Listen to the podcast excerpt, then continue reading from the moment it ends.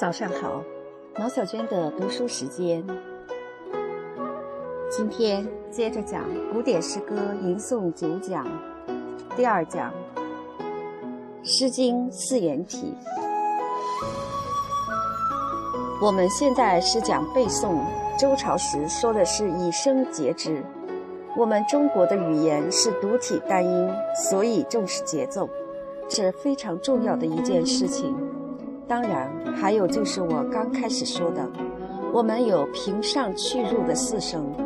可是我们中国注意声调是以后的事情，是在魏晋南北朝以后慢慢才开始注意声调的。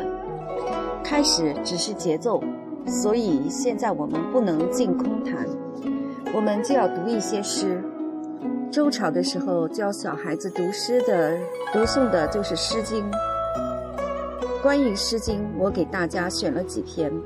本来今天我不会讲很多其他理论上的话，但是教诗一定要以感发，要引领小孩子进到诗里面去才可以，不是只听着好听就算了。好，那我们现在就举几首《诗经》的例证。我所举的诗都是以四个字儿一句为主的四言。《诗经》里面以四言为主要的体式，虽然三个字的、两个字的、五个字的、六个字的、七个字的、八个字的句子都有，可是那种不同字数的句子很少，主要是四个字儿一句的。那么，主要是四个字一句，是有人规定了吗？像现在我们说填词就有规定，作词也有平仄的格律。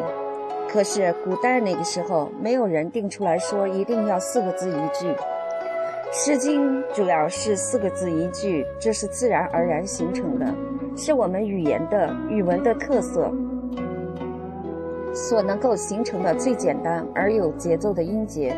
因为中国是单体读音的，英文说 spring 好像有个音节很好听，而我们说春没了。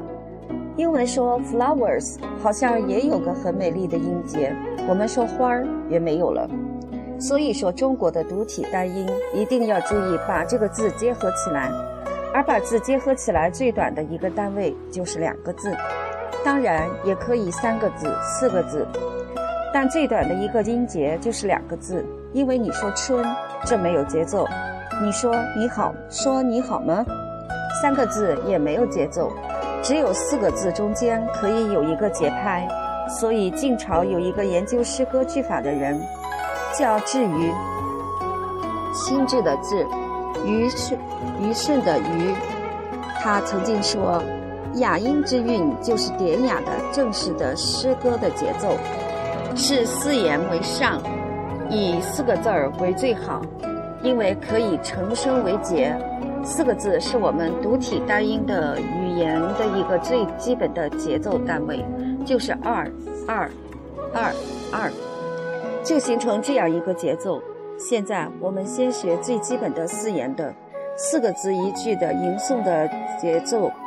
我举了几首诗，第一首诗是《关雎》，第二首诗是《硕鼠》，第三首诗是《江中子》。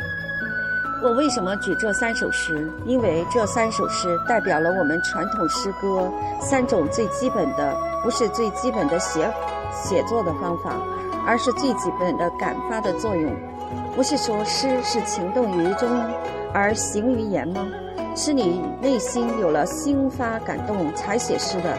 所以这三首诗代表了我们内心的心发感动作用由来的三种形式。一《关雎》，第一首诗《关雎》，我们先把它读一遍。《关雎》，我们用速读的方法来读，以了解音节是怎么形成的。关关雎鸠，在河之洲。窈窕淑女，君子好逑。参差荇菜，左右流之。窈窕淑女，寤寐求之。求之不得，寤寐思服。悠哉悠哉，辗转反侧，参差荇菜，左右采之。窈窕淑女，琴瑟友之。参差荇菜，左右芼之。窈窕淑女，钟鼓乐之。这是《诗经》中大家最熟悉的一首诗。按照毛诗中国传统的解释说，这是后妃之德，是皇帝的后妃想找一个淑女来给这个国君。这种说法是不是可信？我们且不管。我们所选择的三首诗，第一首《关雎》，可以说是人生的一种基本感情。我们说，男子生而愿为之有事，女子生愿为之有家。青春的男女有爱情，这是正非常正常的一件事情。我们不是说一定要在诗歌里边教什么忠孝仁爱的大道理，教他爱情就是大逆不道的，不是这样。这是一种正常的感情。我们现在就看这种正常的感情，应该怎么样去表达，怎么样去拘约束。中国古人说：“发乎情，止乎礼。”情是每个人都有的，可是只是有情是不够的，重要的是如何在情动以后，让你的言语行动合乎礼法。我们说儒家是吃人的礼教。有一种约束，有一种节制。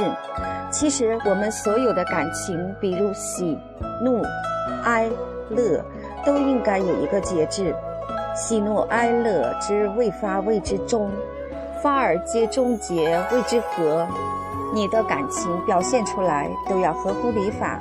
不但是一种礼法，还是一种艺术，一种诗意。不是说好的时候就是好的，无天无地的。骂的时候就骂得灰头土脸，那真是堕落，真是败坏，真是不懂得感情。我们中国人本来有这么悠久的文化，怎么现在变得这样的没有修养？所以喜怒哀乐之未发，谓之中；发而皆终结，谓之和。有了感情，然后当你表达的时候，有约束，有节制，有体谅，这不但是道德。还是一种艺术，一种哲学，一种诗意。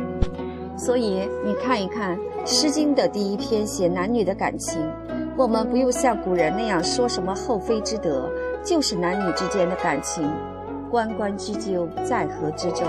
关关是鸟叫的声音，雎鸠是鸟的名字。有一对小鸟就在河水的一个沙洲上。你可以看到，有时候两间的燕子，这只小燕子叽叽，那只小燕子叽叽叽叽，就是两只鸟在那里叫。不妨想，鸟都有一个美好的伴侣，我们人岂不也应该有一个美好的伴侣吗？所以，窈窕淑女，君子好逑。你要注意到的是，窈窕不是苗条。大家现在都以为苗条的才是淑女，所以很多女子都拼命的减肥节食。甚至于得了厌食症，其实不是这样的。窈窕两个字儿，上边就是穴字头，穴是藏在里边的。淑女真正美好的一个女子，她的美应该是耐人寻味的，耐人去体会的，是由内而外的一种表露，是深藏在里边的，不是用自己的形体来夸张涂抹，不是这样的，是窈窕淑女，有修养的女子。君子好逑，君子就要去追求。消瘦苗条的女孩子、男孩子都要去追求，不是这样的意思，而是说有内在修养的美好的女子是君子的好伴侣。求是伴侣，是配偶，是君子的良好配偶。所以先要把这个道理讲清楚，然后你看他求的方法写的非常艺术，只是说我去求这么多单。这多么单调，而参差荇菜，左右流之。因为在河水边，所以眼前就是水了。水里面就有水草，参差是不整齐的，荇菜就是水草。参差荇菜，左右采之，飘到左边，飘到右边。我想采这个荇菜，参差荇菜，左右流之。窈窕淑女，妩媚求之。妩媚是不管清醒的时候还是睡眠的时候，我都会怀念她，求之不得，妩媚思服；而追求不到的时候，不管是清醒时还是睡眠时，我都会怀念她。思服就是思念的意思。悠哉悠哉，辗转反侧，悠哉悠哉，这么长远不断的怀念，我晚上为他而辗转反侧，参差荇菜，左右采之，窈窕淑女，琴瑟友之。前面是说荇菜左右流之，我没有找到，所以求之不得。后面说参差荇菜，左边右边我都去采了，采了以后就窈窕淑女，琴瑟友之了。你看古人是怎么样交往、交朋友的？现在有人说男的不坏，女人就不爱；女的不坏，男的也不爱，都要彼此坏才会有人爱。可人是古人不是，古人说是琴瑟友之，你可以弹琴，他可以弹瑟；你可以作诗，他可以作歌。参差荇菜，左右芼之，就是采择下来。窈窕淑女，君鼓乐，钟鼓乐之。这首诗是新体。它是从外界的景物引起人的感性，也就是说，他的做法是一种新的做法。同时，也是说这首诗情动于中，是怎么动起来的？是从外界的景物引发了人的感动的。以上是关雎这一首诗，是生活的美好的这一面。可是，不管是现在还是在周朝，人类生活都不只是有美好的一面，还有不幸、痛苦的一面。美好的事情你写了诗，不幸的事情你也写了诗，所以就有了后面的魏风和硕鼠。硕鼠二，硕鼠，硕鼠硕鼠，无食我黍。三岁贯汝，莫我肯顾。是将弃汝，是彼乐土。乐土乐土，原得我所。硕鼠就是一只大老鼠。这首诗是讽刺那些个剥削的人，他把剥削的人比作一只大老鼠，但是不必是现实的景物，不是现在就有一只大老鼠，而是他脑子里有一只大老鼠的形象，大老鼠吃他的粮食，所以他把那剥削的人比作大老鼠，说无食我黍，你不要老偷吃我的粮食。三岁就是三年，过完就是我供养你、服侍你，已经有三年之久了。意思是我的粮食给你吃了已经很久了，莫我肯顾。可是你对我一点儿也不肯顾念，即从来不顾念到我。本来是莫肯顾我，说莫我肯顾，把我字儿提前，这是加重语气，就是说。把这个话倒过来，本来是你不念顾念我，现在说成你对我一点儿也不顾念，是加重语气的一种说法，是将去汝，所以我要去，去是离开，离开你的意思，汝同汝去找一个属于我的安乐的土地，乐土乐土，我希望找到一个安乐的土地，那就是我的安居之所在。这种做法是彼的做法。因为它三章都差不多，所以我们就不再重复了。三江仲子，接下来一篇是真武风江仲子。江仲子兮，无与我礼，吾者吾庶其，岂敢爱之？为我父母，终可怀也；父母之言，亦可畏也。将仲子兮，无与我强，无者我庶桑。岂敢爱之？为我诸兄，终可怀也。诸兄之言，亦可畏也。将仲子兮，无与我缘，吾者我庶产谈。岂敢爱之？为人之多言，终可怀也。人之多言，亦可畏也。这个字儿，这个将字儿念枪。完了，前面我都念错了。是个发音的语助词，仲子是一个人，就是老二。我们说伯仲叔季，即老大、老二、老三、老四，所以仲子是老二。仲子是一个女孩子的男朋友。他说：“羌仲子兮，无与我礼。”姜字儿也是一个发音的字儿，即哎呀，仲子呀。鱼就是跳过去，无鱼就是你不要跳过我家的里门。无折我竖起，不要折断我们家的起树。竖起就是起树，岂敢爱之？为我父母，我不是爱这棵起树，我是怕我的父母。终可怀也，对你我还是念怀念的。可是父母之言，亦可畏也。第一首关雎是兴，第二首硕鼠是比。兴是见物起兴，因为万物引起我的感动。比是我的内心先有一种被剥削的痛苦，然后举一个形象来做比喻，所以兴是由物及心。由外物引起我内心的感动，笔是由心及物，把内心的感情借外物来表达。那么《枪中子》这首诗不是笔，也不是心，我们管它叫做赋。赋就是直言其事，不假借外边的任何草木鸟兽的形象，就直接叙述出来。可是诗歌是要使人心发感动的，所以需要一个外界的事物来做陪衬。可是这首诗完全不要外物的陪衬，就直接叙述了，这是附体。直接的叙述要使人感动，怎么样使人感动？这个女孩子是想爱这个中子，又不敢爱，她要在说话的口气之间，把这个想爱又不敢爱的那种感情能够表达表现出来。从第一句“枪中子兮”写的真是好。如果没有“枪”这个虚字儿，如果没有“西”这个西字儿，如果只说中子，那是他爸爸在喊他说老二。可是他不是啊，他没有说中子，只说中子真是太死板、太单调、太没有情味了。就说江中子兮，里面饱含了一种感情，你不用假借外面的任何形象，也不用把你的感情假托任何形象，就把你的感情用说话的口气就表现出来了。杜甫的很多诗篇都是直接叙述。带着非常饱满的感动的力量，所以直接的叙述，这叫附体。附就是直接的叙述，在说话的口吻之间，就带有一种心发感动的作用。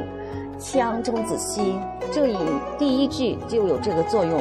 吾与我理，吾者我竖起，两个无字儿都是否定，这是很伤感情的。所以将羌中子兮很委婉。在两个否定之后再拉回来，岂敢爱之？我哪里是爱这棵树呀？你把我的树枝折断了，我说叫你不要折断。我当然不是爱这棵树，我当然爱你比爱这棵树更多。所以，岂敢爱之？可是为我父母，我是害怕我父母的责备呀，怕父母的责备已经又推远了。我害怕责备，终可怀也。我还是爱你的，可是父母之言亦可畏也。但是父母的责备，我也还是很害怕的呀。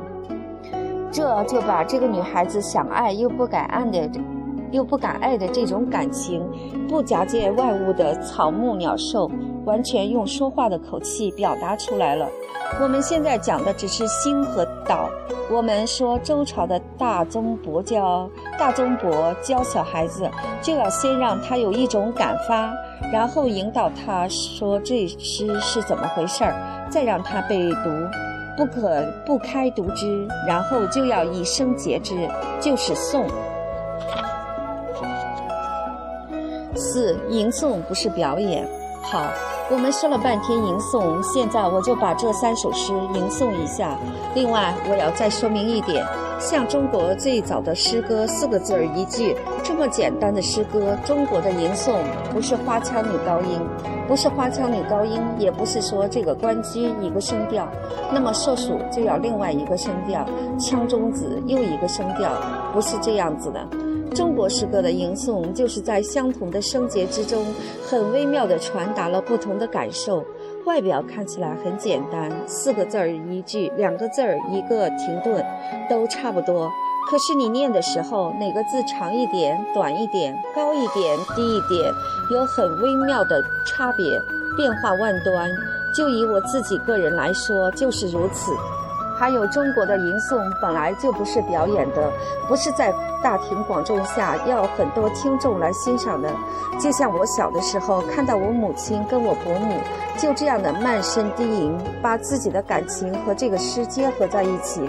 而当你慢声低吟的时候，哪个字拖得长了一点，哪个字缩短了一点，你今天晚上的心情这样子，所以你读得高一点；明天你心情那样子，你就读得低一点，有非常微妙的变化。虽然这种变化很微妙很多，但是节奏是不变的，这节奏不可以随便改动。还有就是，中国的诗是吟诵的，不是歌唱的。歌唱就有一个乐调，乐调就有一个音乐的调子。有的时候，唱的人为了迁就调子，就把字音给改了。举个例子，我是一九二四年生人，我在读中学的时候，日本人还没来的时候，都要唱什么？唱国民党的歌，三民主义，无党所宗。在唱三民主义时，把主字儿唱成猪羊的猪的声音呢？这是倒字儿，它是要迁就音乐的声调，所以读音就改变了。不但国民党的诗歌有这种倒字儿现象，抗战的时候，我们虽然是在沦陷区，可是所有的抗战歌曲我们都是会唱的。农工丁学商一起来救亡，起来不愿做奴隶的人们，我们都是唱的。那时虽处在日本统治下。可是我们在家里面，我们同学之间，每个人都会唱这些爱国的抗战歌曲，你就发现起来不愿做奴隶的人们，这个奴字儿就会变成弩字的声音了。也就是说，唱歌的时候是以音乐的调子为主，所以有的时候会把读音改变，可以读诵、朗诵，一定不能够留为歌唱，一定要保持它的字的本音。那么这音调都差不多，且都是循环往复的。有的老师就觉得这很无聊。可是你要知道，中国的吟诵就是在循环往复中，就是在循环往复之中，就是一个调，颠过来倒过去，就在这种循环往复之间，把你的感情投进去了。所以你不能用音乐的唱歌的标准眼光来衡量它。我现在还要说，我虽然从小就吟诵，毕竟很狭隘，我只是北京的声调，从我家庭里边习惯了养成一种吟诵的调子，可能也不正确，可能也有很多缺点。我年轻的时候在台湾大学教诗选课，台湾大学的诗选课要求学生一定要作诗。课程的名称是诗选及习作。我把平仄的格律教给他们，把诗歌的道理讲给他们听，把诗歌的欣赏讲给他们听。可是我从来没有给台湾的学生吟诵过，一次都没有。为什么？因为我在台大教书的时候只有三十来岁，我很害羞，我是个女老师，底下男生女生都有，所以我不敢吟诵。而且吟诵的调子，年轻人没有听过，它不像邓丽君唱的歌那么好听，学生会觉得这都是什么调子，这么稀奇古怪，所以我从来没有给他们吟诵过。等到后来我四十岁左右，就到了北美，北美是说英文的，连讲课都要用英文讲，当然也没有办法教他们吟诵。我一九七九年回来教书，那时候文革刚过去不久。我也从来没有给他们吟诵过，可是我越来越觉得，我们的诗歌懂得欣赏的人越来越少，还不用说写作，你尽管不写作，但是你能够欣赏。杜甫的好处在哪里？李白的好处在哪里？杜甫的奉先赋奉先谢咏怀的好处在哪里？李白《将进酒》的好处在哪里？按这说，不是《将进酒》，是《将进酒》啊。牛主夜泊的好处在哪里？我虽然给他们讲，但是我一首诗也没有给他们吟过。现在我这么大的岁数了，气力也不够，但是我要告诉同学们。你也不能用欣赏歌唱的眼光来欣赏吟诵，它是单调的，所注重的是循环往复。就在循环往复之中，不但静体的平平平仄仄仄仄仄平平仄仄平平仄平平仄仄平是循环往复的，古体诗也一样，就是这样单调，就是这样循环往复。好，现在我就给大家先读一首《关雎》吧。关关雎鸠，在河之洲。窈窕淑女，君子好逑。参差荇菜，左右流之。窈窕淑女，寤寐求之。求之不得，寤寐思服。悠哉悠哉，辗转反侧。参差荇菜，左右采之。窈窕淑女，琴瑟友之。参差荇菜，左右芼之。窈窕淑女，今古钟鼓乐之。中国传统的吟诵就是如此。接下来我们再读一首硕鼠，你就会发现两节的两者的节奏其实是差不多的，有拖长或者缩短，不完全一样。硕鼠硕鼠啊，你无食我黍，三岁贯汝，莫我肯顾。是将去汝啊，是彼乐土，乐土乐土，原得我所。硕鼠，硕鼠啊，你无食我麦，三岁贯汝，莫我肯得。是将去汝，是彼乐国，乐国乐国，原得我之。硕鼠，硕鼠啊，你无食我苗，三岁贯汝，你莫我肯劳。是将去汝啊，你是彼乐交，乐交乐交，谁之永浩？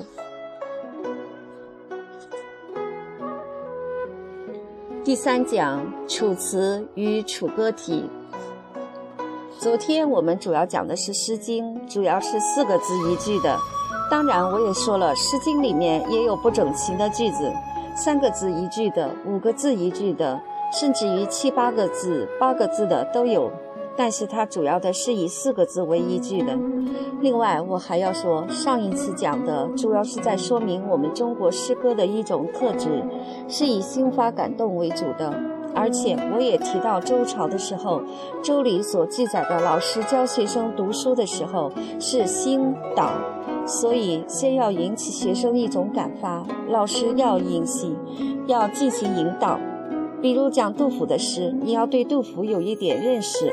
对于杜甫写这首诗的背景有一点了解，所以我在温哥华给幼儿园的小朋友讲课的时候，花了很多的时间，不断不但画了那个诗字的篆字的图像，还给他们讲了诗的故事。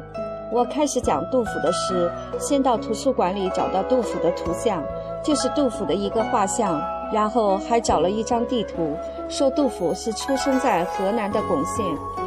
他做这首诗的时候是在四川的成都，要让小朋友知道巩县在哪里，成都在哪里。那小朋友对于这首诗，对于这个作者，就会有一个非常生动的感受，而不是只是拿一个调子唱一首歌，那就跟普通的歌唱歌没有什么不同了。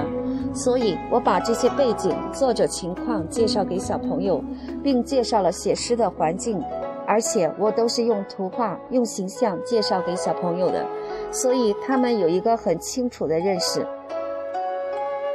张静老师，叶先生的助手编作中，前两天说有些朋友提出来一些问题，其中有一项说，教了小朋友吟诵有什么考试的标准？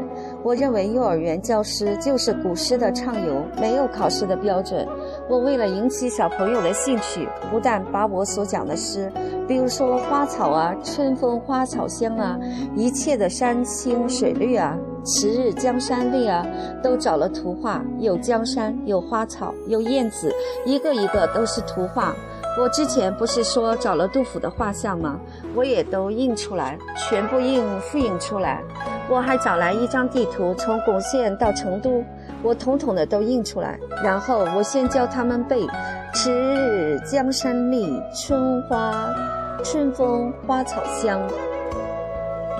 这个背需要注意到，不是简单的读，而是要把诗的声调、节奏读出来。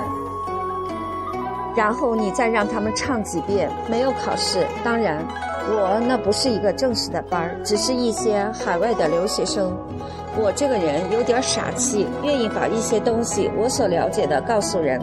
我对于诗歌有着特殊的感情，我从小跟诗歌生长在一起，它是我生命的一部分。我经常一个人关在图书馆那四不通风的咫尺之地的小楼里，在那里边，我拥有古今的所有的诗人。我现在已经是九十岁的人了，大家都说你可以不要讲了，但是我要讲，为什么？我就是觉得我知道的东西，在我能够把它传述下去的时候，我没有做这件事情。将来我离开这个世界，不管是对我们中国古代的文化，还是对于古代的诗人，都是一种亏欠。我知道的，我能做，但没有做。我对于年轻人也是一种亏欠。我不见得能做得好，我也不见得能做得成功，但是至少我做了。那我离开这个世界时，我没有亏欠。我对我们的文化，对于后代的年轻人，我没有亏欠他们。我怎么教呢？我就带领他们读诵，带领他们吟唱，然后没有考试，绝对不可以让小朋友为考试而读书。如今从幼儿园开始，一切都是急功近利的，而且不择手段的追求功利，这是我们社会上一个非常重大的遗憾。我怎么样呢？我就说我印好了好多卡片，有图画，有人像啊，有地图啊。我就问那个小朋友会背诵了。等小朋友背诵完后，我说你看背得很好，我可以给你一个图片作为奖励。然后我就拿卡片给他们看，并问：你是要花草呢，还是要燕子呢？是要豆腐呢，还是要地图呢？小朋友就主动的挑，这个说要花草，要燕子，要杜甫；那个说要地图。说我说发给你们，你们要好好的保存。等这个课结束了，我要看你们谁得的卡片最多。每个人每一次会背了给一个。在学习吟唱后，我问谁会吟唱，有小朋友站起来就吟唱。